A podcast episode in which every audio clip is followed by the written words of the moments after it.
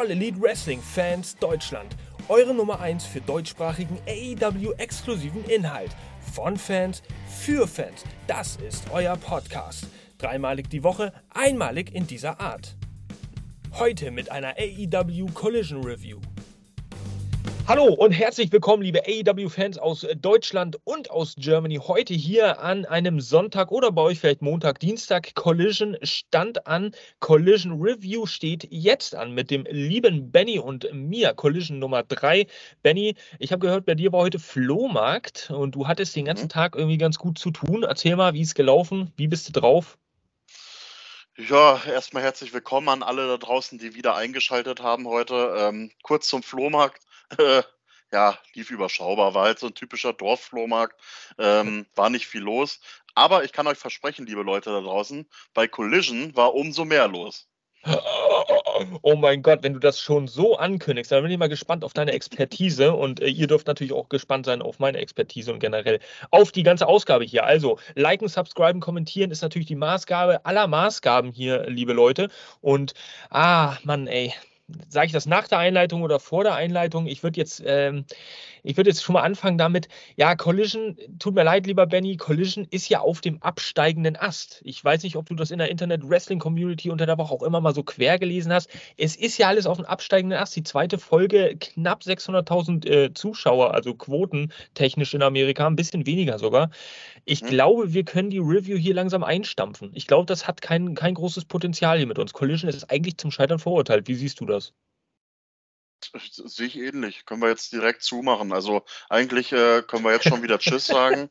äh, das, das, war's, liebe Leute. Schluss aus. Wir machen okay. jetzt hier den Laden zu. Uh, genau. Also das, war auch ein schönes Schlusswort. Äh, also von daher macht's gut. Bis äh, irgendwann mal, vielleicht, vielleicht, kommen wir bei Dynamite unter, müssen wir nette Worte machen, liebe AEW-Fans aus Deutschland und aus Germany.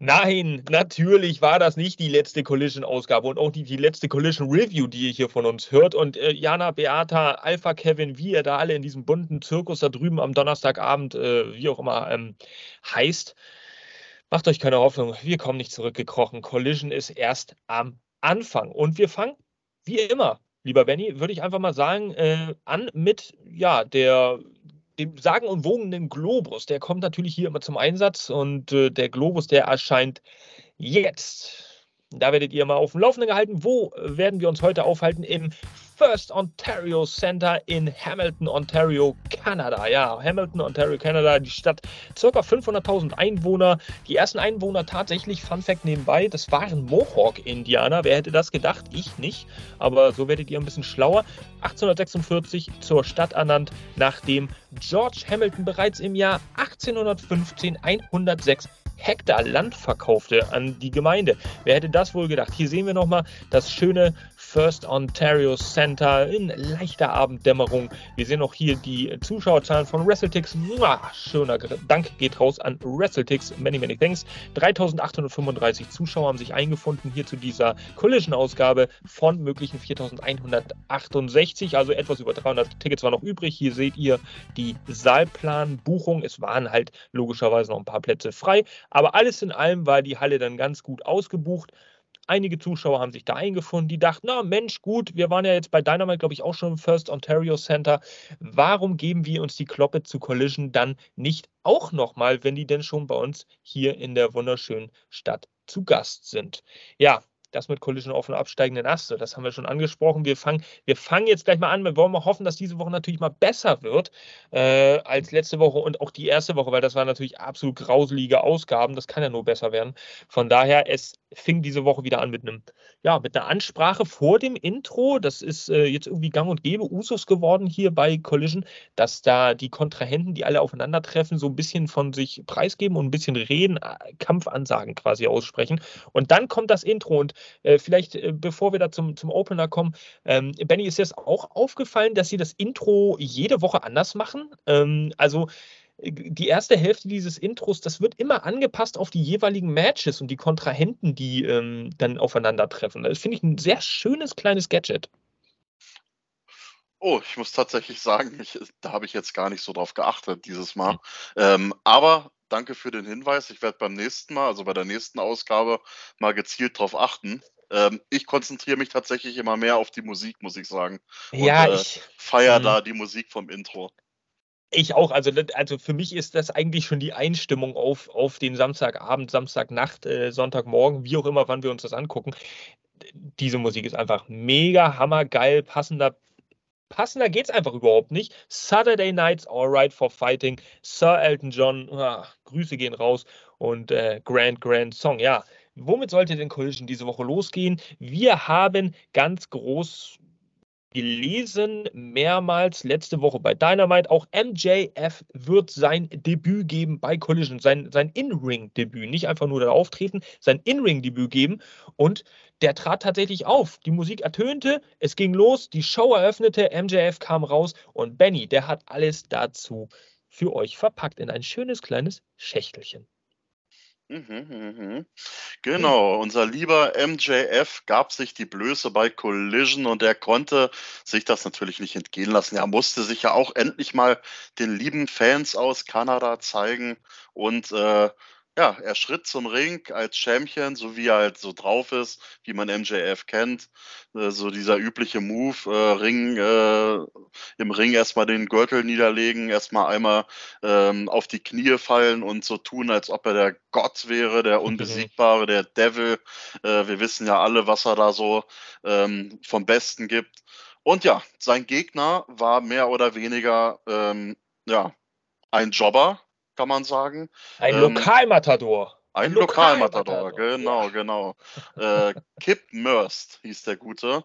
Ähm, ziemlich schlachsiger Typ, ähm, kaum Haare auf dem Kopf.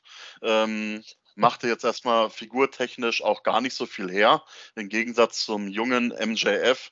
Ähm, ja, und die Marschrichtung war klar. MJF hat ihn, bevor die Ringglocke ertönt ist, eigentlich direkt schon attackiert, ähm, hat damit schon direkt gezeigt, äh, wie der Hase hoppelt. Ähm, es dauerte auch nicht lange. Da kam dann auch dieser Art Pile-Driver, dieser ähm, Heat-Seeker äh, durch, ähm, der dann auch ja, direkt zum Cover überging. Äh, der Ringrichter zählte schon eins, zwei und bevor die drei äh, ertönte, hat MJF de, das Cover wieder losgelassen. Oh. Ähm, spielte natürlich jetzt als Champion ähm, so ein bisschen mit seinem, ich sag jetzt mal so ganz hart, Opfer. Ähm, setzte dann direkt noch äh, den Lebell-Lock an und sorgte dann für ein ganz easy peasy Submission. Tja, das war dieses ja, nicht mal eine Minute ging das Ganze. Ähm, MJF schnappte sich äh, das Mikro, sagte hier, cut my music, so wie man ihn halt immer kennt. Ähm, dementsprechend legte er direkt los und beleidigte auch erstmal wieder schön ähm, das Publikum, ähm, kassierte dadurch natürlich wieder übelste, übelsten Shitstorm. Ähm, hey. und Buhrufe machte seinem, ähm, mit seinem Gimmick wieder alle Ehre. Ähm, tja, er wollte, er, oder er sagte so viel wie, ähm, dass er, egal wen sie da jetzt rausschicken würden, er würde gegen jeden Einzelnen seinen Titel verteidigen. Ähm, zwischendurch kam dann auch ein etwas korpulenterer Wrestler äh, vorne raus. Ähm, aber kurz danach kam dann niemand Geringeres als Ethan Page zum Ring gelaufen, ähm, der dann auch äh, sich das Mikro ergriff und eine, ja, ich muss sagen, eine sehr, sehr eindrucksvolle äh, Promo hinlegte. Ähm, ja, er sagte so viel wie, ja, wenn die Leute, die rufen nicht dich als ähm, sozusagen als der Champion an, sondern die, ähm, wenn AEW mich braucht, ähm, dann rufen sie mich an, weil sie ganz genau wissen, äh, dass ich für diese Firma einstehe. Ähm, ja, Ethan Page verlangte mehr oder weniger von MJF ein Titelmatch. Jetzt Aber dazu, an Ort und Stelle. Nein, dazu sollte es doch nicht kommen, oder? Das, äh, das hat Ethan Page alleine durch seine emotionale Promo ähm, MJF mehr oder weniger so aus den Ärmel geschüttelt. Ach, was? Krass. Also MJF, ja, war ziemlich erbost und er schlug natürlich äh, sozusagen ein. Es gab dann dieses Titelmatch, quasi MJF das zweite Mal an diesem Abend. Ähm, Selbe, selbes Bild wie auch äh, im ersten Match. MJF ging sofort auf Ethan Page los, nur mit dem Unterschied, dass Ethan Page ein bisschen gerissener war, ausweichen konnte, direkt äh, in der Ringecke ähm, MJF einige Tritte verpassen konnte. Ähm, Im Groben und Ganzen ähm, ein sehr, sehr ansehnliches Match von beiden. Es ging ziemlich viel hin und her. Äh, MJF konnte zwischendurch nochmal einen Aufgabegriff ansetzen, ähm, woraus sich Ethan Page ähm, sehr eindrucksvoll nochmal rauswinden konnte. Äh, ja, der Champion wankte zwischendurch ähm, verdächtig, ähm, aber trotz allem konnte MJF ja, irgendwann doch wieder Oberwasser gewinnen, indem er wieder diesen Art Piledriver auspackte. Diesmal ging das Cover dann auch durch bis drei und das Match war vorbei. So viel zum ersten Segment von MJF bei Collision. Ähm, ja, sehr eindrucksvoll, was der Champion da gezeigt hat, aber auch kein schlechter Auftritt von einem Ethan Page, der mit dieser Promo ähm, fand ich. Ich weiß nicht, wie du es siehst, Jasper, aber Ethan Page ist am Mike unglaublich stark, muss man sagen. Also das war wirklich eine sehr emotionale Promo und ich muss sagen, äh, äh er kommt ja tatsächlich auch aus Hamilton, aus äh, Stone Creek, wenn ich, oder Stone, wie auch immer, Stone Creek, Hamilton, wie auch immer, von daher äh, Hometown Boy, äh, logischerweise, ähm, hat er da sehr emotional geredet und sich diese Chance quasi so erackert oder diese Chance äh, provoziert von MJF, der äh, so gerissen MJF auch ist und so dirty er ja auch hantiert in allen möglichen Arten und Weisen und Taktiken, da Matches zu gewinnen, lässt er sich nicht gerne als Feigling bezeichnen. Und sobald irgendwie sowas dann hervorkommt und man den leisesten Verdacht haben könnte, dass MJF ein Feigling wäre, weil er ja nicht gewillt ist, den Titel aufs Spiel zu setzen und nicht jetzt und nicht hier, dann fühlt er sich an der Ehre gepackt tatsächlich. Das ist vielleicht noch der einzige Weg, wie man einen MJF bekommt. Ähm, das hat auch, glaube glaub ich, letzte Woche schon ganz gut funktioniert. Bei Forbidden Door hat das, glaube ich, ganz gut funktioniert, als er kurzerhand irgendwie aus dem Match flüchten wollte und mhm. äh, Tanahashi da irgendwelche Chants anstimmte. Äh, zumindest her heraufbeschwörte, beschworen hat. Äh, und jetzt hat das halt wieder funktioniert. Von daher sehr gute Performance. Ich weiß ganz genau, die liebe Jana äh, aus dem anderen Podcast da, von dieser anderen Sendung, keine Ahnung, ähm, weiß halt wie Dark oder irgendwie sowas, ich glaube so in der Art. Und ähm, was die da reviewen auf jeden Fall. Die wird sich sehr gefreut haben bei Ethan Page. Ich weiß nicht, wie, wie ihr das da draußen seht. Ethan Page jetzt vielleicht mal ein bisschen im Rampenlicht. Ist das vielleicht nur so ein kanadischer Effekt, dass man ihn jetzt mal kurz für ein paar Pops rausholen wollte? Oder plant man tatsächlich auch mal ein bisschen länger was mit Ethan Page? Also die Chance, die erste Chance hat man jetzt mal ein bisschen verschleudert. Auch wenn Ethan Page sich echt gut verkauft hat und trotz der Schwächungen durch einen MJF da sich ganz gut ja repräsentieren konnte, seine Heimatstadt sehr gut repräsentieren konnte. Ähm, ja, gutes Match von Ethan Page, MJF gewinnt das Ding. Und er gewinnt clean, muss man mal sagen. Er gewinnt clean. Das war äh, irgendwie so ein Ding, was ich mir mit Ausrufezeichen hingeschrieben habe. Ja? Stimmt. Gut, dass du es nochmal sagst. Krasses Ding. Also keine Dirty Tactics. Äh, Ethan Page hat da äh, Clean Sheet-mäßig verloren. Fair and Square, wie man so schön sagt. Fair in Square oder ich glaube, so geht das irgendwie. Äh, ja, allein durch Attacken, gut, auf, auf dieses linke Bein von Ethan Page. Er hat da von Anfang an darauf geschwächt. Dann ist es auch ein bisschen besser zu verkaufen da gegenüber den Hometown-Fans. Ja, also schöne, schöner Opener. Äh, schön, also natürlich in Action, MJF in Action, In-Ring-Wrestling-Debüt. Das bedeutet automatisch ja immer äh, Jobber-Match, zack, zack. Ist ja klar, dass darauf eine Promo folgt, aber dass es dann gleich in ein World-Title-Match mündet. Cool. Als Opener war ganz geil hat gut eingestimmt, muss ich ehrlich sagen. Ja. Man könnte sicherlich auch kritisch sein an einer oder anderen Position, aber nein, das war eine schöne Sache, um mal jetzt einen Ethan Page äh, herauszufordern und zu zeigen, zu showcasen. Er konnte auch zeigen, was er drauf hat. Schöne Situation. Alles rundum, ja. Das war der Opener, lieber Benny. Mann, mhm. Saturday Nights All Right for Fighting und äh, der Opener sollte das tatsächlich da auch schon gleich zeigen, dass es so war.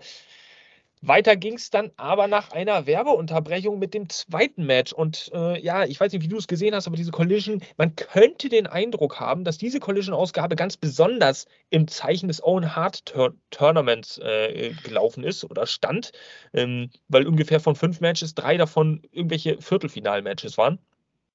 Und dazu sollten wir jetzt kommen. Denn jetzt treffen aufeinander The Natural, Dustin Rhodes gegen Powerhouse Hobbs. Quarterfinal Action, so wurde es angekündigt hier von den Kommentatoren. Es geht um nicht weniger als um den Einzug ins Halbfinale.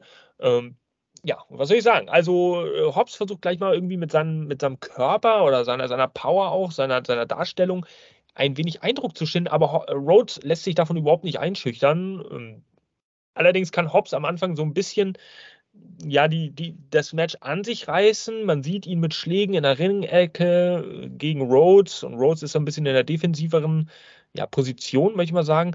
Und Rhodes kontert dann irgendwann äh, mal einen Move, einen, einen Whip, äh, einen Anlauf aus in so einen Press Slam. Ähm, und ja, sehr, sehr schöne, also nee, er, er, er kontert, sorry, er kontert den Press Slam von Powerhouse Hobbs aus. Genau, man sieht das schon, äh, Hobbs hat ihn da gar nicht richtig gerade oben gehalten und Rhodes konnte sich dann durch Gewichtsverlagerung so ein bisschen nach hinten wegstehlen und hat so ein bisschen das äh, ja, Momentum auf seine Seite geholt, was dann allerdings kurz danach wieder auf die Seite von äh, Powerhouse Hobbs ging, weil Cutie Marshall, der mit zum Ring gekommen ist, neben der liebreizenden, ja, Haley Cameron, da eingegriffen hat hinter dem Rücken des Ringrichters und Dustin Rhodes so ein bisschen außer Gefecht, also nee, nicht außer Gefecht, außer aus, aus, aus dem Fokus gezogen hat. Von daher, äh, Edwards war abgelenkt, QT Marshall hat da weitere Attacken äh, hinterrücks äh, im Laufe des Matches, im Laufe dieser Anfangsphase gegenüber Dustin Rhodes nochmal gezeigt, zum Beispiel nochmal äh, ihn in den Ringpfosten geschleudert außerhalb des Rings, das war natürlich auch eine heftige Sache, ich glaube, da hat er sogar dann äh, geblutet danach, sich eine kleine Wunde zugezogen. Insgesamt ist recht wenig Pace im Match. Das sollte eigentlich niemanden verwundern. Powerhouse Hobbs ist zwar agil, aber er natürlich auch nicht der ultraschnellste. Er ist halt ein Powerhouse. Dustin Rose ja auch schon ein bisschen älteres Kaliber. Von daher, Pace war okay, aber es war halt kein schnelles Match. Sehr solides Match. Er macht seinem Namen eigentlich alle Ehre, Powerhouse Hobbs, in diesem Match, weil er äh, im Laufe dieses Matches immer besser reinkommt und die Dominanz an sich reißt. Ja, Hobbs pusht Rhodes, äh, der kommt irgendwie da zurück. Die ganze Zeit geht es ein bisschen hin und her. Ähm, es gibt von Rhodes eine sehr starke, kurz vor dem Finale, äh, Sequenz. Da gibt es ein paar Clotheslines, da gibt es Crossroads tatsächlich, da gibt es einen Piledriver und es war auch ein absoluter Nearfall, 2,999999 und noch eine 9 Periode. 9. Und äh, tatsächlich als krönendes Finish, wenn man so möchte, in der Offensivabteilung von Dustin Rhodes nochmal ein Code Red. Ja, er ist, äh, nachdem auch das nicht durchging, echt verzweifelt. Ein bisschen am Ende. Dustin Rhodes weiß nicht, wie er rangehen sollte. Äh, es gibt einen ultimativen Uppercut an Cutie Marshall nochmal, so gegen Ende des Matches. Äh, und wie der geflogen ist, wie hoch der geflogen ist am Apron. Der stand oben auf dem Apron. Äh, Dustin Rhodes sofort erkannt, Uppercut, zack. Er flog hoch und flog auf den Apron, flog aus dem Ring, war aus dem Bild. Hobbs hat das ausgenutzt, hat äh, gleich, ja, Dustin Rhodes, der auf ihn zulief, ausgekontert in den Spinebuster. One Count. Was? Irgendwie konnte sich doch kaum einer nach, aus diesem Spinebuster befreien, zumindest wurde es so dargestellt von den Kommentatoren. Und dann gleich ein One-Count. Man sieht diesen Schock und dieses Bild ist wirklich was, das muss er sich einrahmen. Ein Schock in den Augen von Powerhouse Hobbs, der das überhaupt nicht fassen konnte. Aber hm, Kurz danach tauchte dann auch Cutie Marshall am Bildrand wieder ein bisschen auf, konnte ein bisschen eingreifen und es gab den zweiten Spinebuster von Powerhouse Hobbs. Pin 1, 2, 3, Sieg. Nicht fair and square, aber es ist ein Sieg für Powerhouse Hobbs hinter den Augen von Aubrey Edwards. Das hat sie leider nicht mitbekommen. Dustin Rhodes damit ausgeschieden. Powerhouse Hobbs elevates sich quasi in die ja, Semifinal Round, in die Halbfinalrunde und steht damit als äh, zweiter Teilnehmer, glaube ich, müsste es sein, fest im Owen Hart Turnier. Tja, was soll man zu diesem Match sagen? Es war, ich hätte ich es Dustin Rhodes tatsächlich gegönnt. Ich habe auch ehrlich gesagt, dass er das Match gewinnen würde Powerhouse Hobbs hat natürlich mehr zu verlieren. Er ist ein junger, er ist ein junger Wrestler, der man, der irgendwie ein bisschen geshowcased werden sollte, der ein bisschen gefeatured werden muss und der ein bisschen gepusht werden muss, damit er hochkommt, Storylines bekommt und so weiter, damit er im Bild bleibt, relevant bleibt. Aber Rhodes hätte es jetzt, ich habe eigentlich gedacht, es wäre so vielleicht eine kleine Einleitung gewesen, so, so ein Adieu, so ein Dankeschön an Dustin Rhodes, dass man jetzt nach seinen Auftreten in fünf Jahrzehnten Wrestling, 80er, 90er, 2000er, 10er, 20er, muss man tatsächlich auch mal so festhalten, vielleicht dieses Turnier irgendwie als Überraschungssieger gewinnt. Aber jetzt ist es nicht so gekommen. Hobbs hat gewonnen. Hm. Wie hast du ja. das Match gesehen? War das irgendwie Spannung geladen oder ist es halt so? Ja, ja doch, doch, also. doch. Also ähm, ich fand das Match, ähm, anfangs dachte ich mir, oh weia, was, was, was erwartet uns da jetzt? Aber im Laufe des Matches hat man gesehen, ähm, dass Dustin Rhodes durchaus Spannung aufbauen kann. Also beide Wrestler hatten ähm, durchaus Spannung reingebracht. Äh, Dustin hat da durchaus auch nochmal die Kurve bekommen, äh, was ich zwischendurch gar nicht äh, erwartet hätte. Klar, er hat sich dann diesen Cut zugezogen, ähm, hat dann erstmal wirklich geblutet wie so ein Schwein, kann man sagen. Also das hat ja, der ganze Ring war schon gut rot gefärbt. Ähm, da dachte ich, oh, das Match wird wohl nicht mehr lange gehen. Aber dann hat er noch harte Aktionen gegen Hobbs durchgebracht, ähm, wo zwischendurch dann teilweise ja, fast der Sieg sogar drin war. Ähm, hätte ich so gar nicht erwartet. Aber so vom Matchmaking her, also so von der Art und Weise her, wie sich das denn äh, gegeben hat, muss man ehrlich sagen, ähm, seine besten Tage sind jetzt so langsam auch vorbei. Äh, das Tempo war einfach nicht da. Also vom Tempo her hat mich das überhaupt null überzeugt. Mhm. Klar, er ist nicht mehr der Jüngste. Ich ziehe auch meinen Hut davor, dass er weiterhin in den Ring steigt. Ähm, aber ich bin auch ähm, sehr dankbar darüber, wenn er jetzt sagen würde, ähm, komm, ein richtig schönes Match nochmal ähm, gegen irgendeinen Wunschgegner, den er da vielleicht nochmal hat äh, dieses Jahr und dann einfach mal sagen, jetzt reicht es auch hin, so nach dem Motto. Ich glaube, er hat es ja sowieso schon angekündigt und man sieht so langsam auch bei ihm, ähm, aufpassen, den Ringrost. Oh nein, du hast das böse Wort gesagt. Ding, ding, ding, ding, ding. Ordnungsruf, Ordnungsruf. Was ist denn hier los? Ja, das, es ist tatsächlich so ein ausgezeichneter Athlet, viel gemacht, aus einem absolut schrottigen Müllgimmick hier tatsächlich irgendwie eins der größten Kultgimmicks gemacht. Goldust meine ich selbstverständlich. Ähm, aber was spricht dagegen, dass er diesen, diesen, diesen Pokal gewinnt? dachte ich mir so, weil am Anfang hat er den Pokal berührt, als er reinkam. Er hat natürlich nach oben gezeigt, langjähriger äh, auch Partner, Kollege von Owen Hart im Lockerroom äh, unter WWF-Flagge. Ja, hätte vielleicht so auch mal symbolischen Charakter gehabt, wenn man sagt, okay, man nimmt tatsächlich einen Weggefährten. Aber wie willst du es glaubhaft verkaufen? Ja? Ist, ist der Owen Hart Cup vielleicht symbolisch jetzt da, um sowas zu ehren oder will man damit auch versuchen, neue Stars zu pushen? Das ist halt ein großes Fragezeichen. Die Antwort haben wir eigentlich bekommen in diesem Match. Mhm. Wahrscheinlich will man eher Leute ein bisschen etablieren, gerade die Freshen. Ah, okay, na gut. So sei es auf jeden Fall. Dustin Rhodes verloren und Powerhouse Hobbs zieht ins Halbfinale ein. Wir sehen jetzt als nächstes ein ganz kurzes Video, ein klitzekleines Video, das geht in etwa, glaube ich, eineinhalb Minuten oder sowas, zwischen äh, Roderick Strong und Samoa Joe. Es wird ein bisschen so auf dieses Match eingegangen, was heute der Main Event sein wird bei Collision. Und äh, da wird schon ein bisschen eine Stimmung gemacht, ein bisschen aufgeheizt.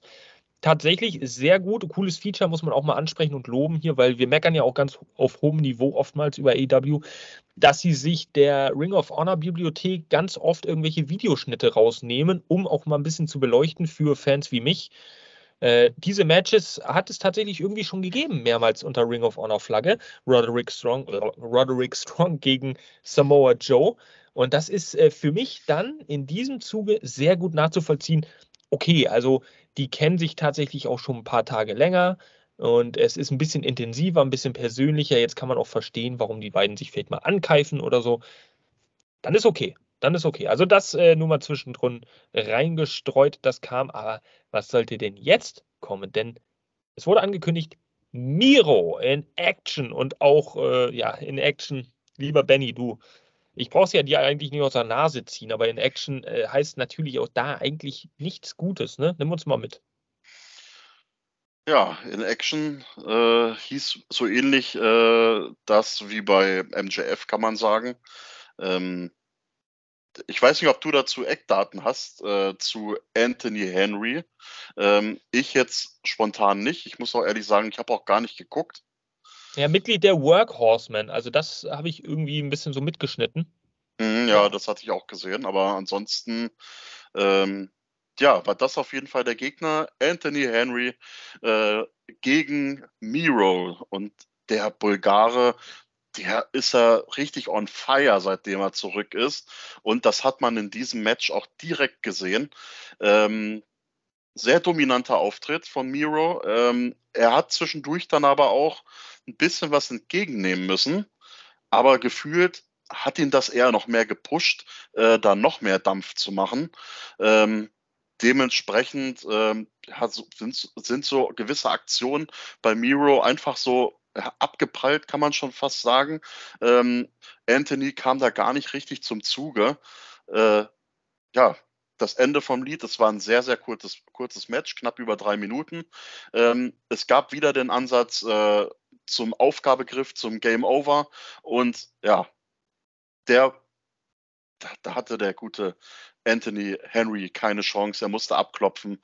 Dementsprechend auch hier wieder ein sehr kurzer und dominanter Auftritt von Miro. Und ja, ich bin gespannt. Er sammelt jetzt Siege fleißig.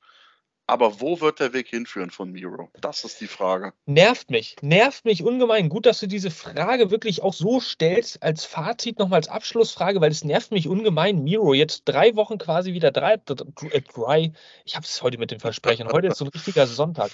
Ähm, drei Wochen wieder da, zweimal in Action und einmal We Will Hear from Miro. Okay, geil jetzt reicht auch nach dem zweiten Mal in Action, reicht es auch langsam mal in Action. Was ist denn jetzt mal mit einem Programm?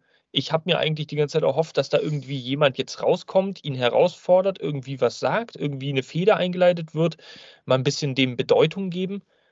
Was soll das?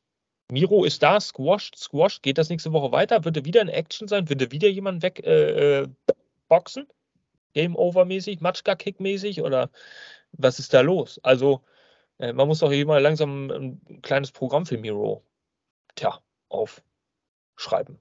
Also es macht zumindest den Eindruck, als ob sie für Miro momentan noch gar nicht so richtig den Durchblick haben, was sie jetzt mit ihm anstellen. Also gut ist ja schon mal, er ist zu sehen durch äh, seine Promo, die er da gehalten hat, letzte Woche zweimal in Action, alles schön und gut. Er ist präsent bei Collision, ähm, aber jetzt muss man ihn langsam mal mit was Anständigem füttern. Und ich glaube, da ist er noch so ein bisschen in der Schwebe. Ja, und äh, wir dürfen nicht vergessen, ein, zwei Wochen vor Collision Debüt, generell der Show, ist er ja zusammen auch, glaube ich, mit Thunder Rosa, die war auch da, die sind auf jeden Fall irgendwie ins Büro gegangen, hier bei Tony Khan, bei der Dynamite-Ausgabe. Wir erinnern uns an diese kurze Sequenz. Ich weiß ja mhm. nicht, was da besprochen wurde, ob das tatsächlich auch nur so ein bisschen zum Präsentieren da war, um irgendwas aufzubauen, sein Comeback zu teasen oder ob da tatsächlich wirklich auch ein bisschen was besprochen wurde, weil äh, man hört ja ganz oft, dass gerade Miro auch Andrade oftmals Probleme hatten mit irgendwelchen kreativen Richtungen, Ideen, irgendwie was abgelehnt haben und ja, ja, dementsprechend dann auch nicht zu sehen waren für eine längere Zeit. Bei, bei Andrade war es halt verletzungsbedingt, aber bei Miro, glaube ich, war es einfach nur der kreative Prozess. Er war damit vielem nicht einverstanden, so wie man es hört. Und jetzt geht eigentlich so weiter gut, noch ist nicht aller Tage Abend, aber hm, ich will hoffen, dass da was kommt nächste Woche. Oh Gott, oh Gott, oh Gott, oh Gott. Wir lassen das mal so stehen. Da kann man nicht weiter drüber spekulieren. Nächste Woche beim Collision Review seid ihr natürlich wieder voll im Bilde. Mal gucken, ob Miro dann wieder in Action war oder ob er tatsächlich einen äh, Gegner hat, der es auch auf ein Bild schafft. Ähm, ja, wir lassen uns überraschen. Wir sehen jetzt als nächstes einen Rückblick äh, zu dem Match äh, letzte Woche, letzte Woche bei Collision, genau, äh, als Jay White äh, Ricky Starks gepinnt hat. Und ja, das sollte eigentlich nur ein bisschen anheizen für die nachfolgende Sequenz. Denn wir sehen den Bullet Club Gold zum Ring kommen und äh, wird angeteasert, nicht nur als Juice Robinson, Rockhard, Juice Robinson und Switchblade Jay White, nein, auch The Guns kommt tatsächlich mit dazu. Und auch da war Benny wieder unterwegs und hat mal so ein bisschen die Stimmung in der Halle eingefangen und hat mal so ein bisschen auch mitgeschrieben und mitgefiebert. Was sagen die denn da? Was ist denn dabei rumgekommen? Ja, sehr, sehr eindrucksvoll erstmal, dass die vier zum Ring gekommen sind. Ähm, einheitliche Shirts an, haben sich sehr gefeiert. Ich weiß gar nicht, welcher Spruch gekommen ist. Ähm, Jay Wright hat auf jeden Fall das Mikro in der Hand gehabt, hat mehr oder weniger äh, dort die äh, Promo gehalten im Großen und Ganzen. Und ähm, was hat er gesagt zum Namen? Ich glaube, irgendwas mit Bullet Club Golden Guns oder irgendwie sowas. Ja, ja irgendwie so, ähm, genau. The Golden Guns, glaube ich, oder so. Ja, äh, so als neuen Namen. Die haben ja hier alle hier ihr Pistolenzeichen ähm, in die Luft, alle Hände zusammen. Also das ist schon sehr eindrucksvoll. Ähm, ja, die, die vier haben sich über ähm, CM Punk, äh, Ricky Starks und FDR ähm, natürlich lustig gemacht im Ring.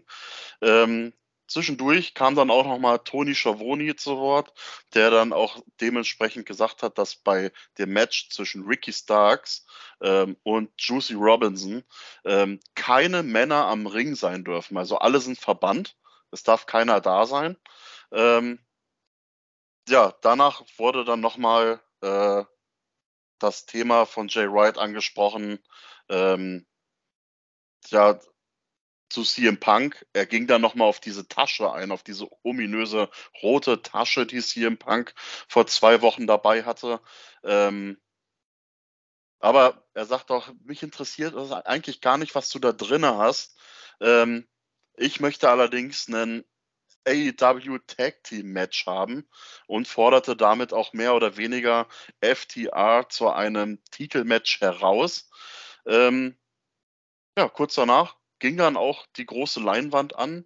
Ähm, die vier, also in Persona von Ricky Starks, äh, FDR und auch CM Punk waren dort zu sehen. Ähm, ja, CM Punk sagte auch direkt, ähm, ja, hier in der Tasche äh, ist der AEW World Title. Ähm, MJF hat eigentlich nichts anderes wie ähm, so ein Replika, den man sich aus dem AEW-Shop kaufen kann. Ähm, ja, und FTA gab dann auch zugleich die Antwort, dass sie das Titelmatch akzeptieren werden.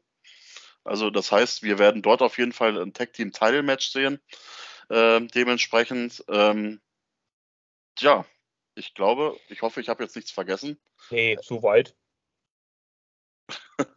Ach so, ja, ja äh, es ist eine sehr interessante Sache, die mir mal aufgefallen ist, dass The Guns in, im Zuge dieser Promo sich selbst als bestes Tag-Team der Welt dargestellt hat.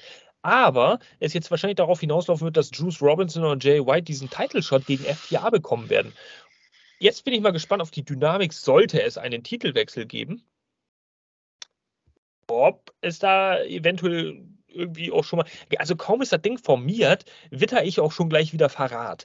Aber äh, es ist, es, äh, ja, auf solche Kleinigkeiten achtet man dann irgendwie ja doch mal, weil man wartet ja förmlich drauf, dass es irgendwie Hints gibt. Und tatsächlich gab es diese Hints nicht. Es wird irgendwann darauf hinauslaufen. Was ich allerdings noch ergänzen muss, mir gefällt diese ganze Art und Weise zwischen diesen beiden Gruppierungen sehr gut momentan. Also diese Sticheleien äh, sozusagen ähm, das eine Stable gegen das andere Stable, ähm, Bullet Club gegen ähm, CMFTR. Ähm, das ist schon sehr, sehr, sehr, sehr interessant. Da ist sehr, sehr viel Dynamik drin. Gefällt mir sehr gut bis hierhin, was da erzählt wird. Und ja, das kann erstmal gerne die nächsten Wochen so weitergehen. Also hat auf jeden Fall Bock gemacht, die Promo. Äh, ich finde auch, dass sie zum Beispiel mit Leuten wie Jay White, aber auch einem äh, Returning CM Punk eigentlich momentan alles richtig machen. Sie haben eine sehr gute Formel gefunden, ein sehr gutes Rezept, um CM Punk auch vernünftig darzustellen. Und er ist halt auch ein anderer CM Punk. Es ist nun mal wirklich so, nach der dritten Woche kann man das jetzt tatsächlich mal sagen, inklusive Dynamite sind es eigentlich vier Sendungen gewesen, in denen er mhm. aufgetreten ist. Aber CM Punk, also das, das hat einfach irgendwas. Wenn ich mir jetzt vorstelle, CM Punk wäre nicht bei Collision, dann würde tatsächlich irgendwie so ein strahlender Star da fehlen. Und er, er, macht es wirklich gut. Er ist irgendwie nicht übergroß, aber man weiß um seine Bedeutung. Also zumindest geht mir das als Fan so. Das will ich nur einfach mal loswerden. Weil ich bin, ich werde äh, von Woche zu Woche, je lauter die Hater-Stimmen werden, werde ich eigentlich immer mehr zum CM Punk Mark. Und äh, ich muss auch mal ganz ehrlich sagen, was ist eigentlich los mit den Hatern? Also äh, ihr seid eigentlich auch verstummt, so seit drei Wochen, ne? Also da kommt auch gar nichts mehr von euch. Ich, ich lese da irgendwie nichts mehr. Schreibt mal ein bisschen hier unter die in, ins Kommentarfeld, wie sehr ihr doch CM Punk verachtet und wie sehr ihr CM Punk hasst und wie schlimm eigentlich CM Punk ist und ein Krebsgeschwür und dies und das. Und plötzlich hört man gar nichts mehr. Es wird einfach alles so hingenommen. Ja, gefühlt ja. war das aber nahe Leute auch so, beziehungsweise äh, letzte Nacht bei Collision. Ähm, ich mag mich auch täuschen, aber ich meine, ich habe da ganz, ganz, ganz wenige Buhrufe gehört in dem Moment, wo Punk rauskam. Ja, wir, wir, wir, wir werden ihn ja später nochmal sehen im Zuge des Main Events. Da können wir genau. das nochmal ein bisschen thematisieren. Aber du hast äh, grundsätzlich recht. Wir kommen da noch, noch mal drauf zurück. Da habe ich mir auch als großen Punkt natürlich aufgeschrieben, weil alles, was mit CM Punk zu tun hat, das ist natürlich wichtig. Liebe Leute, das ist natürlich wichtig. Das müssen wir ansprechen. So, und das werden wir auch tun. Vorab äh, genommen, Entschuldigung. Vor, ach, das ist ja gar kein Problem. Alles gut. Äh, Collision wird ja eh bald eingestampft. Von daher ist es eigentlich auch egal, was wir hier sagen. Also, hau raus alles, was du loswerden wolltest. Sehr schön übrigens, damit es nicht hinten runterfällt, wie die Guns, äh, wie Austin Gunn, äh, dann auch noch mal ins Mikrofon bei Tony Schiavone da in der Promo gesagt hat, äh, if you're not down with that, I've got two words for you. Und man hört da so vereinzelt Leute aus dem Publikum rufen, suck it, weil er natürlich Bezug nimmt auf die äh, Catchphrase von den New Age Outlaws seinerzeit. Aber tatsächlich lauten die zwei Worte äh, Guns up. Gut, neue Ära, neue Zeiten. Es wird ein bisschen recycelt, ein bisschen upcycelt, wenn man so möchte. Aber Upcycling macht die Sachen ja eigentlich besser. Ich weiß nicht, das fällt noch nicht so rüber. Also den Hype werden sie nicht kriegen. Und jetzt sollte es dann weitergehen, damit ihr meine wunderschöne Stimme einfach noch ein bisschen mehr genießen könnt. Ja, im Anschluss gab es Werbung und ein Match zwischen Juice Robinson und Ricky Starks. So, ähm, dieses Match, das wurde ja auch angekündigt, das ist das zweite Match, Quarterfinal-Match im Own Heart Turnier.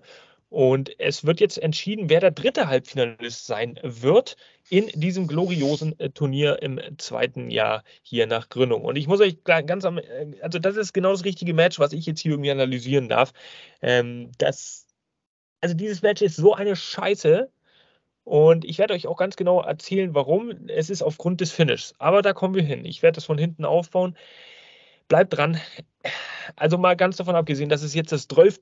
Match zwischen diesen beiden ist. In den, äh, und auch, ich, ich kann es nicht mehr sehen. Also es gibt für mich, tut mir leid, es gibt für mich momentan keinen Wrestler, kaum einen Wrestler bei AEW im Roster, der an Irrelevanz zu überbieten ist als ein Ricky Starks. Weil ich weiß überhaupt nicht, was seine Funktion ist. Wo will er hin? Was ist das Ziel? Will er irgendwas gewinnen? Er wurde gepusht.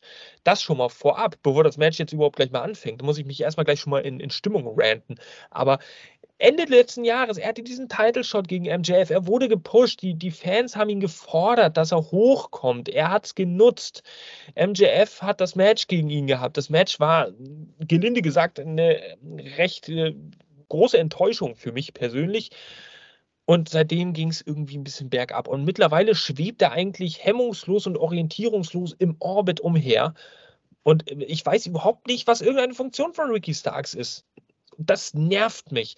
Und jetzt kommen wir zum Match. Und am Ende dieses Matches werdet ihr sehen, warum ich mich so aufrege. Also, wir beginnen mal von vorne. Es war einmal ein Wrestling-Match zwischen zwei Personen. Das begann mit leichtem Chain-Wrestling, möchte ich das mal taufen. Also so ein paar Headlocks auf dem Boden, Mat-Wrestling, Whip-In, Übersteiger, zack, zack, zack, dies, das. Und wir sind hier nicht beim Fußball, sondern beim Wrestling, also nicht verwechseln. Ja, Juice unterbricht dann dieses Chain Wrestling tatsächlich, indem er sie so eine halbe Drehung auf dem Mattenboden macht, während Starks im Whip in sich befindet und Starks stolpert dann über ihn. Also das war tatsächlich, glaube ich, kein Botch, das war äh, wirklich, das sollte so sein von Juice, damit er ihn ein bisschen aus dem Konzept bringt. Ja, und äh, Juice Robinson geht sofort aufs linke Knie von Ricky Starks. Ja, er geht aufs linke Knie. Und das ist jetzt noch ein ganz wichtiger Fakt. Also behaltet euch das im Hinterkopf. Er attackiert das ganze Match durch immer so ein bisschen das Bein, das Knie, den Knöchel, den Fuß und so weiter. Es geht da drauf los, aber es ist in der Anfangsphase ein offener Schlagabtausch und äh, ein bisschen hin und her gewippe. So, es gibt dann auch ein paar Bodyslams, ein paar Whiplashes. Ich weiß nicht, heißen die Whiplashes dieser Move? Der Move heißt ja an und für sich Body Slam gegen die Ringseile. Also ein Body Slam, der nicht auf dem Boden äh, abgeworfen wird, sondern tatsächlich in die Ringseile so, aber dass er mit den Beinen und auch dem Knie, was er ja schwächen wollte, in den Ringseilen landet. Whiplash, das habe ich öfter gehört von den Kommentatoren, deswegen taufen wir das einfach mal so. Auch da wieder ein bisschen auf die Knie gearbeitet. Wunderbar. Behaltet es im Hinterkopf.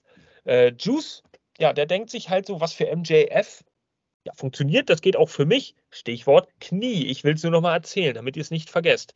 Also er hat ja am Anfang auch ein bisschen in, in seinem Match ein bisschen äh, Ethan Page an den Beinen attackiert und am Knie. Das hat jetzt Juice weiterentwickelt und er dominiert dieses Match auch ganz klar. So muss man sagen. Also nicht nur in der Anfangsphase, sondern es zieht sich eigentlich durch das komplette Match. Da dominiert er dieses Match. Starks findet da nicht wirklich einen Zugang, auch wenn er hin und wieder mal versucht, dagegen zu wirken. Aber Juice lässt sich nicht aus dem Konzept bringen. Es gibt einen Cannonball von Juice Robinson in die Ecke, einen schönen fetten und ähm, ja, plötzlich ist Ricky Starks pumped up, möchte ich mal sagen. Er kontert Attacken von, von Juice Robinson und na, bekommt jetzt dieses Drama so langsam ein bisschen, bisschen Würze. Er kontert die Attacken von Juice Robinson mit einem Back Body Drop, äh, bis aber Juice wieder das ja, Zepter an sich reißen kann und ihn dann in den Texas Cloverleaf nehmen äh, kann. Denkt dran, er hat das Knie attackiert. Texas Cloverleaf, Submission Move auf die Beine und den Rücken. Oh mein Gott, Dean Malenko lässt grüßen. Schöne Grüße gehen raus an Dean Malenko. Ähm, Starks rettet sich nach gefühlt einer Minute 30 oder 47, wie auch immer, in die Seile, kann da also rauskommen. Und ich dachte, es könnte das Ende sein. Starks hat im Endeffekt dieses Match dann aber in der Anschlusssituation gewonnen indem er ihn nicht durch, also nicht durch Einroller, sondern durch einen Roll-Up-Pin, ähm, so eine Art Code-Red-Kombination, ich weiß es, Sunset Flip, irgendwie sowas, ähm, dann kontern, auskontern konnte, den Pin holt, 1, 2, 3, Juice Robinson hat verloren. Äh, was soll das? Liebe Leute, und jetzt werde ich euch mal von hinten aufdröseln, warum das so eine unendliche Scheiße war, die AEW da diese Woche gebuckt hat bei Collision. Und Tony Khan darf gerne mithören, deswegen, ähm, weiß ich, kann man den Telefonhörer hier ein bisschen festmachen. Mr. Khan, listen to me. So, ähm, weiß nicht, wie gut sein Deutsch ist, wird er schon verstehen. Also, du hast diese unendlich geile Bullet Club Gold Promo im Vorlauf zu diesem Match. Du gibst den Typen nach 5, 6, 7, 8 Minuten, um ihre Gruppierung zu establishen, um sich selbst zu profilieren, um sich stark und gut und geil ja, zu präsentieren. Das ist ein Thema. Juice dominiert dieses Match durch die Bank weg. Starks ist geschwächt am Bein durch kontinuierliche Attacken von Robinson. Logischerweise, alles ergibt Sinn. Und am Ende gibt es wieder so ein plattes, typisches Babyface. Einroller, Sieg, Geschichtending von dem irrelevantesten Wrestler momentan bei AEW, der orientierungslos irgendwo umherschwebt und gar nicht weiß, was er mit sich anfangen soll. Anstatt jetzt Bullet Club Gold zu pushen. Zu pushen. Tony Khan. Was soll das? Man pusht den Bullet Club Gold vorher mit einer Promo, nur damit Juice Robinson im Anschluss sein Match verliert. Was soll denn das? Was ist denn das für eine, was ist das für eine Scheiße? Benny, erklär's mir. Ich kann es ja nicht sagen, nur ich weiß es ehrlich gesagt nicht. Ich weiß es nicht. Siehst du es denn ähnlich? Oder, oder kannst du damit leben, dass Ricky Starks äh, weiter Gitarre spielt und äh, ich, ich, bin da fast einer Meinung eigentlich. Also ähm, klar, Ricky Stark schön und gut und ähm, es ist ja auch nett, dass der so äh, bisschen gepusht wird und gemacht und getan wird, aber ja, ich, der hängt für mich jetzt auch momentan so ein bisschen ähm, in einer Position, ähnlich wie bei Miro auch. Äh, wo soll der Weg hinführen? Ähm, und was haben sie mit ihm jetzt vor? Ich meine, er ist jetzt eine Runde weiter. Ähm, na, aber die Frage stellt sich für mich, wird er am Ende derjenige sein, der den dicken Pott mit nach Hause nimmt und bei sich ins Regal stellt? Oder ähm, darf er zumindest ihn einmal anfassen und am Ende dann trotzdem zuschauen, wie er in andere Hände wandert? Äh, da will ich mich jetzt nicht festlegen, keine Ahnung. Legt euch da draußen mal fest und tippt mal schön in die Kommentarspalte. Dafür habt ihr auch eine Tastatur in allermeisten Fällen am Handy, äh, im PC, am Laptop, wie auch immer, an eurem Blackberry, äh, was auch immer, wenn jemand überhaupt noch ein Blackberry benutzt. Äh, auf jeden Fall tippt mal rein, übertreibe ich, übertreiben wir, wir haben ja die, äh, grundlegend die gleiche Meinung, wenn wir das so kritisieren oder ist es doch gerechtfertigt? Ist das scheiße? Ich finde, Juice Robinson ohne Scheiß hätte genau heute eindrucksvoll diesen Sieg nötig gehabt, um den Bullet Club Gold auf eine neue Ebene zu hieven. Endlich, weil der Bullet Club Gold auch eine ganz lange Zeit äh, irgendwie ein bisschen unwichtig erschien oder im Hintergrund stand. Und jetzt bekommt er langsam durch Collision auch, durch die Auftritte, ein bisschen Profil. Und genau jetzt wird dieses Momentum wieder schön im Keim erstickt erstickt. Das, was halt AEW ganz besonders gut kann. Potenzial gleich im Keim ersticken. Ähm, das ist tatsächlich eine ausgewiesene Schwäche hier vom Kreativteam in meinen Augen. Andere sehen es wieder anders und sagen sich, keine Ahnung, Ricky Starks ist der Allergeilste. Hm, ja, mag sein. Vielleicht habe ich keine Ahnung. Gott, oh Gott, ich muss mich da also am Ende des Matches umstellt dann natürlich Ricky Starks, wird dann noch umstellt vom Bullet Club Gold, der kommt dann schnell zum Ring geeilt, aber CMFTR kommt auch zum Ring und diese Situation deeskaliert sich, es gibt keine Attacken. Der Bullet Club Gold erstarrt in Ehrfurcht und flüchtet aus der Halle. Interessante Fehde, aber Bullet Club Gold in meinen Augen ein Stück, ein wesentliches Stück weiter geburied hier, begraben diese Woche. Sehr, sehr, sehr schade. Oh Gott, oh Gott, oh Gott. Wir sehen jetzt eine Christian Cage Promo. Da geht es ja gleich weiter. Kommt gleich ein weiterer Hampelmann äh, ins Bild. Und äh, was will der eigentlich? Und das denkt sich, äh, die Frage wird ihm auch gleich gestellt, warum hast du eigentlich die Titel über deine Schultern?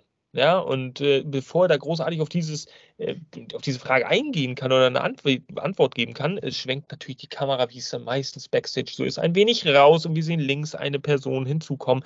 Und zwar ist es Sean Spears. Na klar, jetzt hat sich AEW gedacht, oh geil, wir sind in Kanada, kann man Sean Spears auch einfach mal wieder dazu holen, weil er da vor sieben Wochen auch irrelevant war. Ja Gut, Jasper, beruhig dich, das ist eine andere Situation.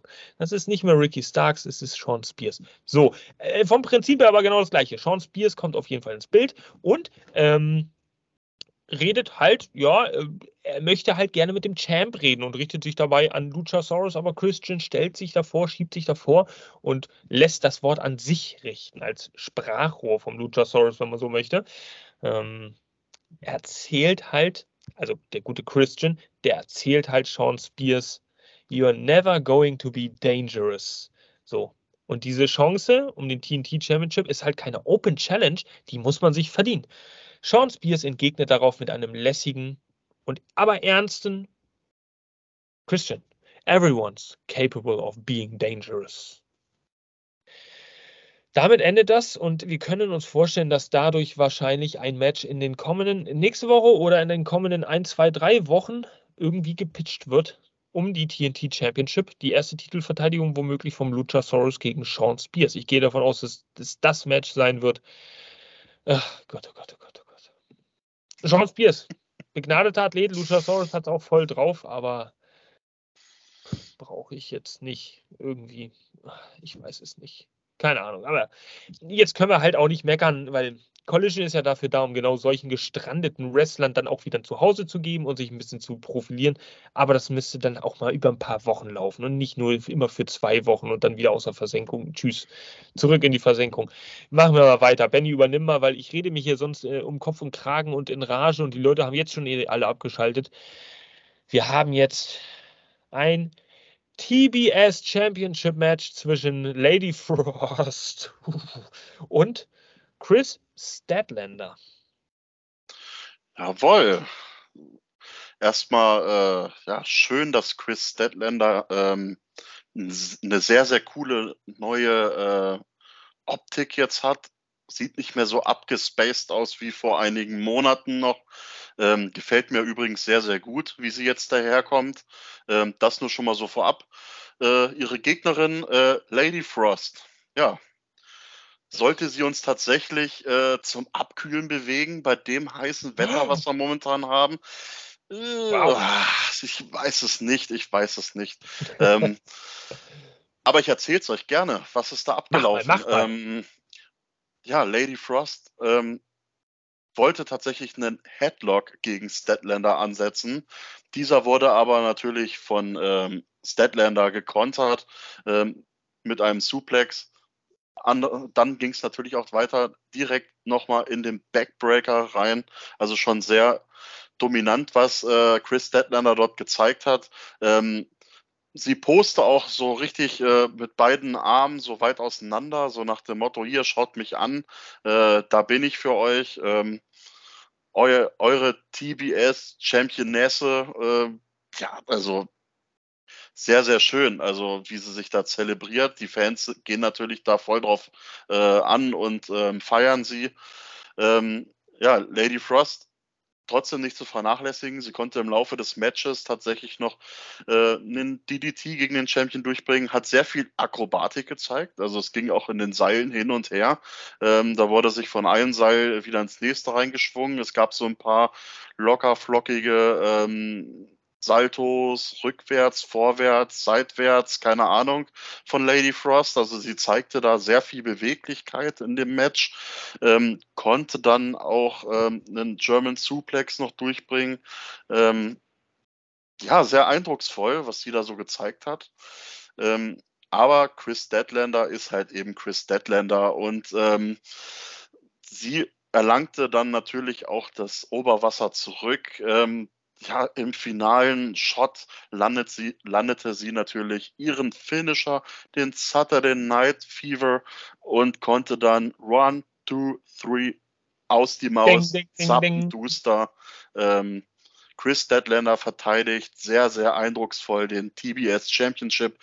Ähm, was ich natürlich auch noch mal kurz erwähnen wollte, nach dem Match ähm, ging sie sofort in die Ringecke auf die Kamera zu und fokussierte da die Kamera mit einigen ähm, Sprüchen nochmal, ähm, was sie da noch, ich weiß gar nicht, was sie da alles noch gesagt hat, aber allein ähm, diese, diese Art und Weise von Chris Deadlander wollte ich nur mal erwähnen, dieses neue Gimmick, dieses, ja, dieses etwas scharfkantige, ähm, was sie da präsentiert, Wahnsinn. Also edgig, edgig. Der, ja. der, der, der, gute Kalle, der ja auch übergewandert ist zu diesem B-Show-Team, ähm, wollte ich nur mal kurz erwähnen, der würde ja sagen Edgigkeit. Äh, also, ja, aber genau das ist eigentlich Chris Statlander. Ich weiß ja nicht, ob dir das irgendwie mal aufgefallen ist im Laufe der Wochen auch mal. Ist Chris Statlander irgendwie sowas wie eine Botschafterin für Gebärdensprache? Weil ich sehe sie immer irgendwie so eine, so ganz kurz irgendwelche Gebärdensprachsymbole machen in, äh, während ihres Entrances. Jedes Mal irgendwie, seit sie wieder zurückgekommen ist. War das vorher auch schon so? Ich meine, ich habe auch mal was gelesen, aber hm. Könnt ihr natürlich auch gerne mal in die Kommentarspalte unten reinschreiben, wenn ihr da irgendwas wisst. Ich meine, ich habe mal vor einigen Jahren was gelesen, dass sie da Schirmherrin von irgendwas ist, aber ich kann mich auch täuschen. Auf jeden Fall grüßt sie immer irgendwie auch die Stummen. So, und äh, finde ich eine sehr coole Sache, dass das da irgendwie nicht ja, vergessen wird. Auf jeden Fall. Ja. Das ist eine sehr, sehr coole Sache. Also ich fand dieses Match äh, nicht unbedingt schlecht, aber ja, der Hase liegt ja schon dabei im Pfeffer, dass man sich sagt, okay, und das blendet man auch noch stolz ein bei Lady Frost. Wie kann man bei einem Record 2023 von 0 zu 2 ähm, tatsächlich ein TBS Championship Match bekommen? Das ist irgendwie für mich ein bisschen fragwürdig und fraglich dass das dazu gekommen ist. Zumal wie dieses Match, äh, eine Niederlage stammt ja auch schon aus dem Match, was sie, glaube ich, vor drei Wochen oder sowas bei Dynamite mal hatten. Drei, vier Wochen, hatten die auch schon mal gegeneinander gekämpft, wenn ich mich nicht täusche. Oder war das gegen Taya Valkyrie? Also, es, äh, das ergibt irgendwie nicht wirklich Sinn. Lassen wir es einfach mal, wie es ist. So be it. Also, Open Challenge. Dieses Match ist okay. Es gab aber während des Matches, muss ich ehrlich sagen, auch ein paar Botches. Es, gibt, es gab so ein paar Timing-Schwierigkeiten. Das hat man mhm. immer mal aus. Äh, gewisse unsaubere Ausführung von einigen Moves. Das, da, da war ich nicht so begeistert von. Aber das ist natürlich auch. Es ist halt Kritik, es ist halt das, was wir gerne machen, darüber reden, ja, analysieren und auch mal genau auf sowas Fingerpointing machen. Ich will aber auch nicht zu viel Fokus darauf richten, weil ich meine, das muss man erstmal alles nachmachen im Ring. Nur ist es dann natürlich immer irgendwie ein bisschen schade. Es repräsentiert da in dem Falle auch die Women's Division bei AW dann wieder irgendwie einmal schlecht oder schlechter halt. So weniger professionell irgendwie. Ja, ich, ich weiß es nicht. Es gibt sicherlich auch bei den Männern so, aber da fällt es mir irgendwie nicht so auf. Also da bin ich halt vielleicht ein einseitiges Schwein und das, ich weiß es nicht. Das war ein Durchschnittsmatch, kann man sagen. Ne? Also man hat es gesehen. Ähm, das Match lebte nicht unbedingt äh, zwangsläufig durch die Moves, die ausgepackt wurden und gezeigt wurden, sondern ähm, ich glaube, was ich ja so ein bisschen hervorgehoben habe, war halt diese, diese Art und Weise, dieses neue Ich von Chris Statlander sozusagen. Und mhm. ja, ich glaube, Lady Frost war da auch ähm, kein guter Gegner für sie, um da äh, sauberes Wrestling zu zeigen. Man hat in einigen Aktionen wirklich gesehen, ähm, dass da, weiß ich nicht, da hat auch teilweise die Körperspannung gefehlt. Und ähm, ja, ich glaube, Lady Frost muss noch ganz, ganz viel äh, in die Wrestling-Schule, sage ich jetzt mal, ein bisschen nachsitzen, ähm, um es mal so ganz knallhart zu sagen. Äh, das war leider nichts, aber wie gesagt, ähm, Durchschnittsmatch war es alle Male. Ähm, um halt ein bisschen diesen Charakter zur Form von Chris Deadlander. Naja, das stimmt auf jeden Fall, damit sie auch ein paar Siege raufkriegt, damit sie ein paar Titelverteidigungen hat. Das ist genau. ja auch im Endeffekt schon ganz cool, um Chris Deadlander weiter zu formen. Over ist sie sowieso schon, aber Overer kann sie auf jeden Fall auch noch werden. Von daher lassen wir es einfach mal so bestehen. TBS Championship auf jeden Fall erfolgreich verteidigt an dieser Stelle. Collision 0-0-3 von Chris Stadlander gegen Lady Frost. Und jetzt sehen wir im Backstage-Bereich ein Interview von Andrade El Idolo. Ich dachte schon, oh mein Gott, dritte Woche Collision, man sieht Andrade überhaupt gar nicht mehr. Der ist wahrscheinlich jetzt auch schon wieder entlassen worden. Nein, tatsächlich nicht. Äh, auch wenn das Ende von Collision unmittelbar bevorsteht, ist er trotzdem diese Woche noch zu sehen und hat ein Interview backstage, äh, wo er eigentlich nur davon redet, dass er nur hier ist für seine Maske. House of Black, ich will meine Maske zurück. Die wurde ihm entwendet, logischerweise, haben wir ja gesehen, ähm, letzte Woche. Und plötzlich sehen wir so, das fand ich ganz cool, grafisch und auch von, von, von den visuellen Effekten, so ein bisschen Störgeräusche eingeblendet und auch am Fernseher ein paar Störbilder eingeblendet. Plötzlich sehen wir ein House of Black hinter ihm am Fernseher, die einfach nur die Nachricht ja, mitgeben. Äh, ja, wir haben deine Maske, tranquilo, tranquilo, also bleib ruhig, bleib entspannt und äh, deine Maske ist bei uns in guten Händen und das macht natürlich Andrade El Idolo unheimlich furios. Ja, also diese äh, Story geht weiter. House of Black, Andrade El Idolo. Ich bin mal gespannt, was für ein Team er um sich schart. Ich habe jetzt irgendwie auch unter der Woche äh, gelesen, dass das LFI, La, die, die La Faction Ingobernable, tatsächlich nicht an seiner Seite stehen sollen. Ähm, ich weiß zwar nicht warum, aber irgendwie ist das wohl nicht der Plan, dass das seine Faction ist, sondern dass er da vielleicht was Neues gründen könnte. Mal gucken. Oder es gibt einfach ein Handicap-Match. Vielleicht gewinnt Andrade das ja. Die Chancen stehen sehr gut, würde ich sagen. Ach gut, natürlich nicht. So, als nächstes Vorschau. Utah gegen Omega. Wir sehen ein kurzes Video eingeblendet. Das haben wir bei Dynamite, glaube ich, auch schon mal gesehen oder bei Rampage. Äh, ich bin mir nicht mehr so sicher. Auf jeden Fall wird da ein bisschen beleuchtet. Wheeler Utah gegen Kenny Omega. Das wird am äh, Mittwoch bei Dynamite stattfinden. Und ja, es geht, es ist ein weiteres Kapitel auf dem Weg zu Blood and Guts, wo es dann zwischen der Elite und dem BCC richtig zur Sache gehen wird. Also jetzt nochmal ein Singles-Match, um mal ein bisschen Zeit zu schinden. Am 19. Juli wird es soweit sein im Bostoner TD Garden. Da wird das Blood and Gut äh, Blood and Guts Match in diesem äh, Doppelkäfig stattfinden, dieses blutrünstige Schlachtfest zwischen beiden Fraktionen. Da wird es dann auch zu einem Ende kommen. Bis dahin werden wir auf jeden Fall jeweils die Vertreter nochmal in Singles Action sehen. Diese Woche, wie gesagt, Wheeler Utah gegen Kenny Omega. Darüber wird in diesem Video auch gesprochen. Ja, dann sind wir tatsächlich auch schon dabei. Ja, lieber Benny, so schnell geht das manchmal bei der Collision Review, wenn man richtig Spaß hat, hin und wieder mal ein bisschen lachen kann und dabei aber auch äh, heftigst ranten, weil mir wieder irgendwie scheiße gelaufen ist. Jetzt haben wir das dritte Viertelfinalmatch auf der Karte. Und das ist das Main Event, der Main Event, die Main Event, was auch immer, wie das im Deutschen heißt. Der Hauptkampf, ja, zwischen Roderick Strong und Samoa Joe. Jetzt wird der vierte Halbfinalist auserkoren hier. Es wird damit geworben und CM Punk ist on Commentary. Er ist der Special Guest Commentator. Der kommt auch als erstes raus, CM Punk Entrance. Äh, tatsächlich muss ich sagen, und jetzt kommen wir auf das Thema nochmal zurück, was du vorhin schon mal so angesprochen hast.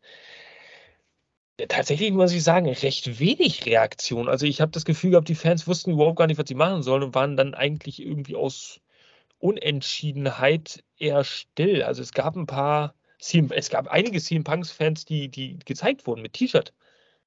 Aber es war jetzt nicht so, dass da übermäßig große Buhrufe oder auch Chance gekommen wären. Hast du das, wie, wie hast du das gesehen? Ja, ich habe ja vorhin das schon mal kurz angerissen.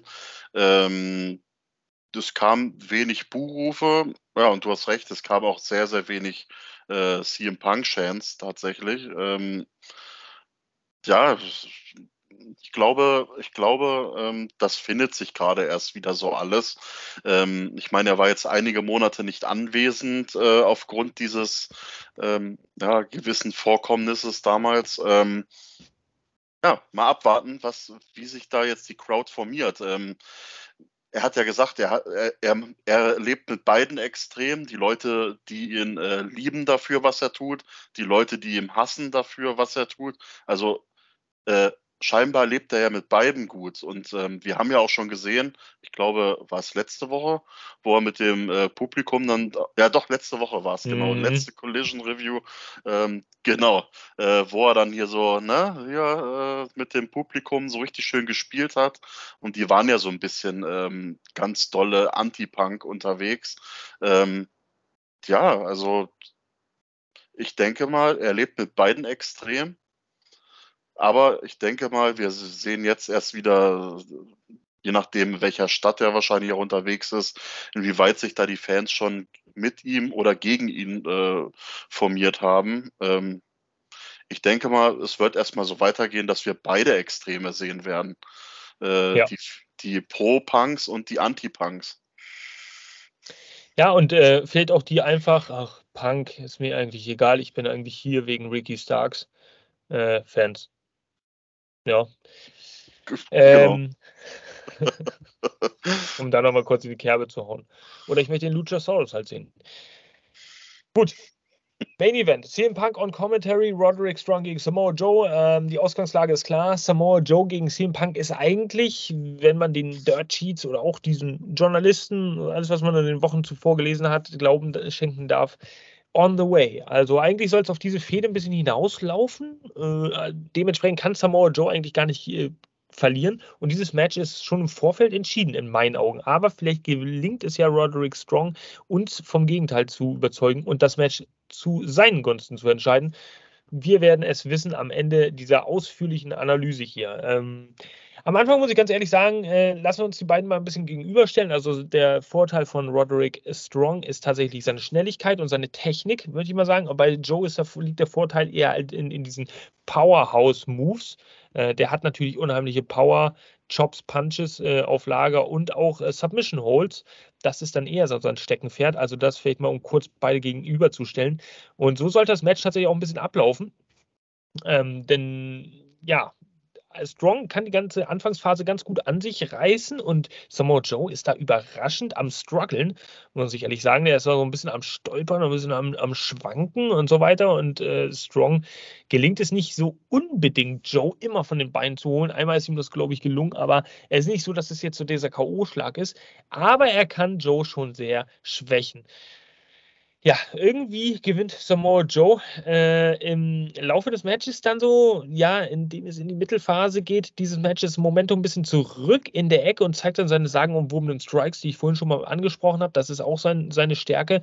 Da haut er mal ordentlich drauf zu und kann Strong erstmal in Schach halten, aber Strong holt im Gegenzug äh, nach einem Whip-In-Konter äh, Joe von den Beinen mit einem hohen Knie und da ist Joe umgefallen, ja, wie ein nasser Sack. Also der ist äh, richtig äh, abgehoben worden oder runter ähm, ja, befördert worden von dem guten Strong auf die Matte.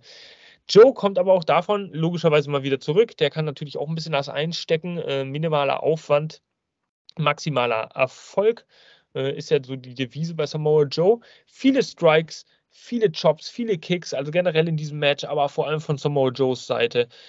Strong übernimmt hier eher die aktive Rolle in diesem Match. Also er agiert sehr viel und Samoa Joe reagiert eigentlich. Er lässt so, ja, es gibt bei den Simpsons gibt so eine Folge, da ist, äh, für alle, die das kennen, da will ich mal kurz der Exkurs machen. Da gibt es so diese, diese eine Folge, bei der Homer äh, Profiboxer werden soll, ja. Und er, sein, sein, seine Methode dabei ist es ja, dass er sich immer nur auf die Schnauze hauen lässt, bis der Gegner so müde ist, dass er ihn nur noch umschubsen muss. Und ich glaube, das ist so ein bisschen die Taktik gewesen von Samoa Joe im übertragenen Sinne, dass er viel einsteckt und Strong müde werden lässt. sodass er dann am Ende davon profitiert, weil Joe kann viel einstecken. Und im Endeffekt sollte es aber auch genau darauf hinauslaufen. Ja, Strong war am Ende so ein bisschen am Ende, war auch verzweifelt, kann äh, Samoa Joe nicht den finalen Schlag geben und endet dann ganz plötzlich abrupt, zick, zack, zuck im Kokina-Klatsch, Submission, beziehungsweise Referee Stoppage. Das ist ja nochmal ein Unterschied. Bewusstlosigkeit, Ohnmacht von äh, Strong. Sieg Samoa Joe. Und an dieser Stelle ist es also dazu gekommen, wir werden sehen im Halbfinale die Paarungen Powerhouse Hobbs gegen Ricky Starks. Die haben natürlich auch eine gemeinsame Geschichte über FT, nicht FTR, FTW, ähm, ja, von Taz, diese, diese ganze Gefolgschaft. Ich weiß den Namen jetzt gerade nicht mehr. Ähm, und CM Punk gegen Samoa Joe im Halbfinale. Ja, eigentlich ein Finalkaliber-Match, auch viel Historie, die beiden, hat er auch während des Kommentars immer erzählt. Ja, Joe gewinnt, das habe ich schon erzählt, mit minimalem Aufwand und äh, geht dann danach, es gibt so ein bisschen, ja, Provokation in Richtung CM Punk. Geht raus, holt sich einen Klappstuhl, klappt ihn zusammen, nimmt ihn in der Hand, geht zu, in Richtung CM Punk. Äh, sehen wir gleich von hinten die Rampe runterlaufen. Tausende Sicherheitskräfte, Referees, die von der anderen Seite her irgendwie ja, diesen Raum da abriegeln und es gar nicht zu einer Konfrontation kommen kann. Dann wirft er den Ring in den Stuhl und sagt, okay, fuck it, geht von einer Seite in den Ring rein, attackiert Strong nochmal, wirft ihn auf diesen Stuhl, der landet unsaft irgendwie auf der Schulter. Samoa Joe verabschiedet sich und Roderick Strong wird zum Abschluss dieser Sendung auf einer Bahre und einer Krankentrage aus der Halle transportiert. Unter den sorgsamen Blicken von Adam Cole, der zum Ring geeilt kommt und ihm da zur Seite steht.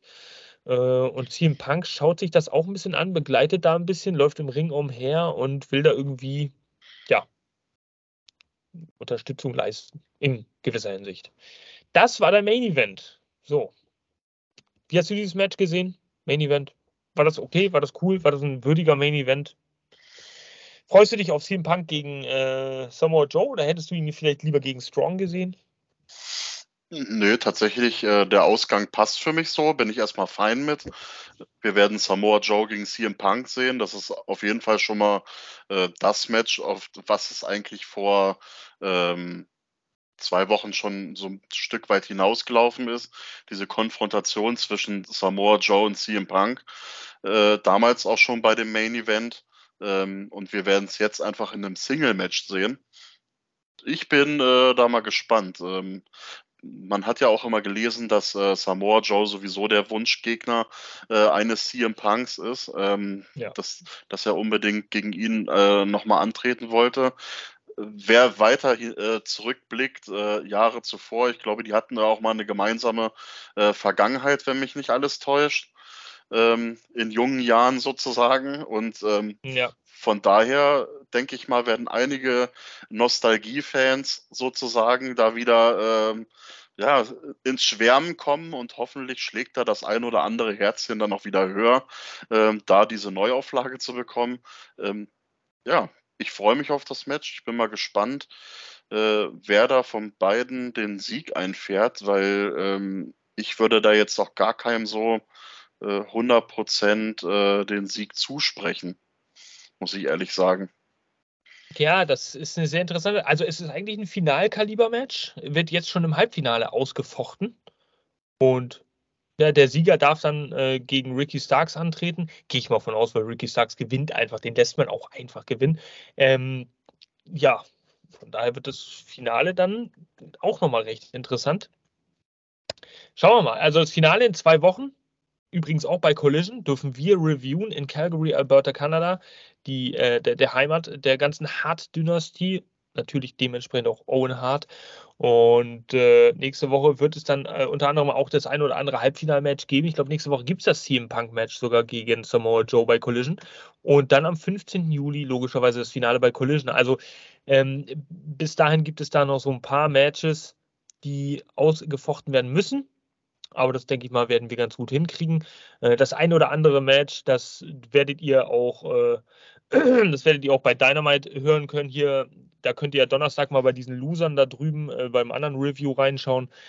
Das ist sicherlich auch ganz lustig, was die da immer so zu berichten haben. Und ja, ja, von daher wenn ihr natürlich Lust habt auf Collision, auf Elton John, auf Kracher, auf Rot, auf Orange, auf, auf Pyro, dann schaltet ihr bei Collision einfach wieder ein. Äh, ja, das war die dieswöchige Collision Review, kurz und knackig. Also eigentlich kam es mir kürzer vor, als es ist. Das ist unsere Standardaufnahmezeit, aber ähm, knapp nach einer Stunde.